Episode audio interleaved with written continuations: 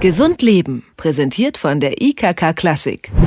Stellen Sie sich vor, niemand mehr würde sterben. Innerhalb nur weniger Tage wäre der Planet wahrscheinlich völlig überbevölkert und die Ressourcen, unsere Lebensmittel, alles würde ausgehen. Auch wenn wir immer älter werden und die medizinische Versorgung ja auch immer besser wird.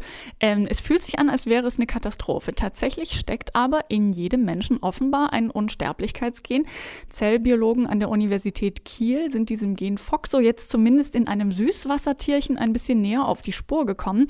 Heißt das jetzt, Menschen könnten wirklich wirklich unsterblich sein oder werden? Und was bedeutet das für die Altersforscher, die sich mit diesem Thema auseinandersetzen? Diese Fragen wird uns Thomas Bosch beantworten. Er leitet die Forschung an dem Unsterblichkeitsgen unter anderem. Schönen guten Tag, Herr Bosch. Ja, guten Tag, Frau Helbold.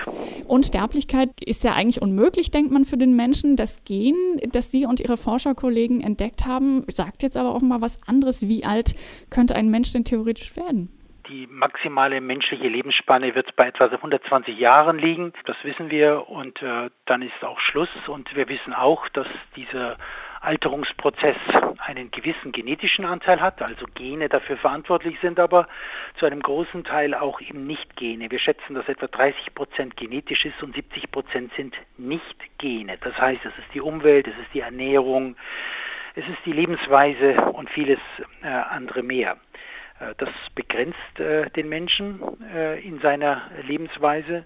Nun gibt es Menschen, die werden besonders alt und der Alterungsforscher nennt solche Menschen dann die über 100-Jährigen oder die Centenarians. Und diese Menschen sind natürlich interessant zu untersuchen, was macht diese Menschen anders von Menschen, die eben nicht so alt werden. Diese Studien an solchen über 100-Jährigen haben gezeigt, dass es eigentlich nur zwei Genorte gibt, die in Frage kommen für dieses besonders alt werden. Das heißt noch lange nicht unsterblich sein. Und diese zwei Genorte, davon ist eines ein sogenanntes Sterblichkeitsgen, das heißt, wenn Sie davon eine bestimmte Variante tragen, dann sterben Sie besonders früh. Und ein anderes ist ein sogenanntes Langlebigkeitsgen und das ist eine Variante des Foxogens. Das ist die Situation beim Menschen. Nun arbeiten wir an einem Polypen, der erstaunlicherweise unsterblich ist. Das klingt spektakulärer als es ist, aber die Natur hat als eine Laune die Fortpflanzung in diesem Polypen auf eine ungeschlechtliche Fortpflanzung verlegt. Das heißt, die Elterntiere produzieren ständig kleine Knospen, aus denen wachsen Polypen raus und äh, dann wächst er zu einem adulten Tier ran. Und damit das passieren kann, müssen diese Elterntiere ständig Stammzellen produzieren, damit diese Knospen auch alle Zellen haben, die das Tier letztendlich braucht. Und da sind wir bei der dritten Säule des Alterns und wir wissen heute, dass Altern ein Stammzellproblem ist. Ähm, uns gehen die Haare aus, weil wir die Stammzellen verlieren. Die Haut des alten Menschen schaut anders aus als die Haut des jungen Menschen. Es gehen uns die Nervenzellen aus, wir verlieren das Gedächtnis und die neuronale Orientierung und, und, und. Und das Immunsystem ändert sich im Laufe des Alters. Wir werden anfälliger für Infektionen, wir werden anfälliger für Krebs und so weiter. Aus diesem Grund haben wir uns äh, seit langem bemüht, dieses Geheimnis, warum bei diesem Süßwasserpolypen die Stammzellen sich ständig erneuern können und nicht altern. Äh, was steckt da molekular an Geheimnissen dahinter? Und in einer Zusammenarbeit mit dem UKSH in Kiel haben wir äh, zunächst mal das gesamte aktive Genmuster in diesen Stammzellen untersucht und dann ein Gen entdeckt, was in allen diesen Stammzellen bei diesem Tier besonders aktiv ist. Und, das war die große Überraschung, es ist das Langleblichkeitsgen FOXO. Kann man denn tatsächlich die Erkenntnisse, die man mit so einem Süßwasserpolypen gewinnt, äh, irgendwann möglicherweise übertragen auf den Menschen? Ja, übertragen kann man das sicher niemals eins zu eins. Und wir machen diese Studien auch nicht, um sie irgendwann am Menschen zu übertragen oder anzuwenden, aber wir machen diese Studien, weil wir dieses Tier benutzen, um allgemeine Regeln kennenzulernen, die offensichtlich Alterungsprozesse und Stammzellverhalten steuern. Und äh, das kann man sehr wohl dann übertragen auf den Menschen, insbesondere weil wir ja funktionelle Studien, Gene ausschalten, Gene überexprimieren, bei höheren Tieren nur schlecht und bei Menschen gar nicht machen können. Nun geht es in der modernen Altersforschung, Sie haben es ja schon gesagt, eigentlich nicht um Unsterblichkeit, sondern vielmehr darum, dass Menschen auch im Alter gesund und fit bleiben, ja. bestenfalls und äh, idealerweise einen schnellen, schmerzfreien Tod finden. Also das ist ja wahrscheinlich was, das wir uns alle äh, wünschen. Liegt es eher an den Genen oder einer gesunden Lebensweise oder beides? Es liegt sicher an beidem. Die ernüchternde Erkenntnis des Wissenschaftlers ist, dass die Gene nur ein kleiner Teil sind. Ich habe gesagt, etwa 30 Prozent, das wird auch so in etwa richtig sein. Das heißt, dass 70 Prozent Nicht-Gene sind. Und diese Nicht-Gene sind dann, wir sagen dazu, weiche Faktoren wie die Ernährungsweise, wie die Lebensweise, äh, wie aktiv, Bewegungsweise, aber das sind auch viele andere Faktoren noch dazu. Bei Menschen möchte ich auch nicht ausschließen das persönliche Wohlbefinden. Wir wissen, dass Menschen, die mit sich selbst zufrieden sind, glücklich sein äh, ein wesentlicher Faktor ist. All das sind diese weichen Faktoren und diese, die große Frage, und die, die stellen wir uns jetzt auch, ist natürlich, wir haben einen kleinen, einen Faktor gefunden, der mitten in der Zelle, in der Stammzelle sitzt und das Stammzellverhalten steuert. Und die große Frage der Zukunft wird sein, wie wirkt die Umwelt, eben all diese weiche Faktoren, auf die Regulation von diesem kleinen Faktor, der tief in der Zelle das Zellverhalten steuert.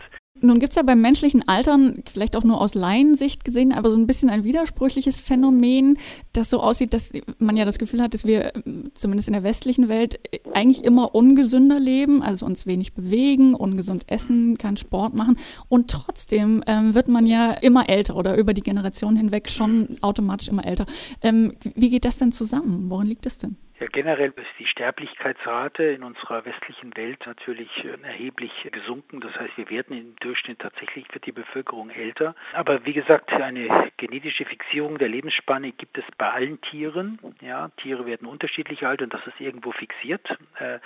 Ein Hund wird niemals 60 Jahre alt, sondern der wird vielleicht maximal, ich weiß nicht, zwischen 14 und 20 Jahre alt und ein Vogel wird ein bestimmtes Alter und äh, kleine Säugetiere haben ein bestimmtes Alter. Also es gibt eine genetische Fixierung, die liegt beim Menschen etwa bei 120 Jahren. Nun hat der Mensch natürlich als ein ganz besonderes, nachdenkliches Wesen die Eigenschaft, darüber nachzudenken, wie erreiche ich denn möglichst auch dieses maximal mögliche Alter. Und äh, deswegen sind die Studien eben da an den 100-Jährigen, um herauszufinden, was macht die besonders gegenüber den Menschen, die eben dieses hohe Lebensalter nicht so sehr erreichen.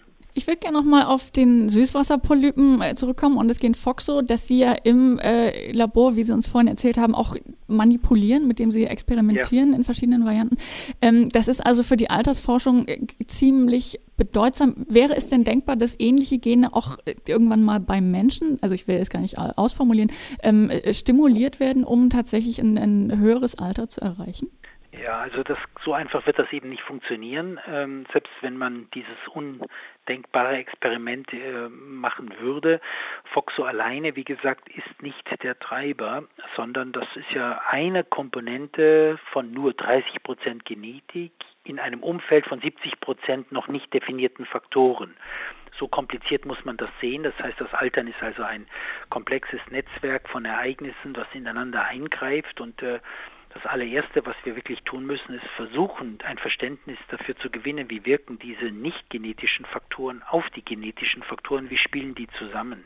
Und dann mag es schon äh, dazu führen, dass wir dem alternden Menschen dann, das heißt der Humanmediziner dem alternden Menschen dann raten kann und äh, vermutlich auch zu nicht viel anderen Schlüssen kommt, als wir es heute schon wissen. Eine ausgewogene, gesunde, faserreiche Ernährung, äh, eine ausreichende Bewegung und ein ausgewogenes inneres Lebensgefühl. Ja, ich bin gerade in Asien und dort spielt Harmonie und Glücklichsein eine ganz große Rolle in der Lebensperspektive und äh, das mag sehr weich und sehr unwissenschaftlich klingen, das ist aber ein ganz wichtiger Faktor, ähm, der hier äh, auch beiträgt, um zu einer relativ langen Lebensspanne äh, zu kommen innerhalb des uns gesetzten genetischen Rahmens. Es klingt zumindest, als sei dieses Forschungsgebiet äh, groß genug, um eine Lebensaufgabe zu sein für Sie, äh, vermutlich ja auch, so wie es sich anhört. Was äh, Süßwasserpolypen mit der menschlichen Altersforschung zu tun haben, darüber habe ich gesprochen mit Thomas Bosch. Er ist Zellbiologe an der Universität Kiel und versucht herauszufinden, warum und wie Menschen altern. Vielen herzlichen Dank für das Gespräch, Herr Bosch. Ja, vielen Dank, Frau Helpold. Gesund Leben, präsentiert von der IKK Klassik, gibt es auch zum Nachhören als Podcast.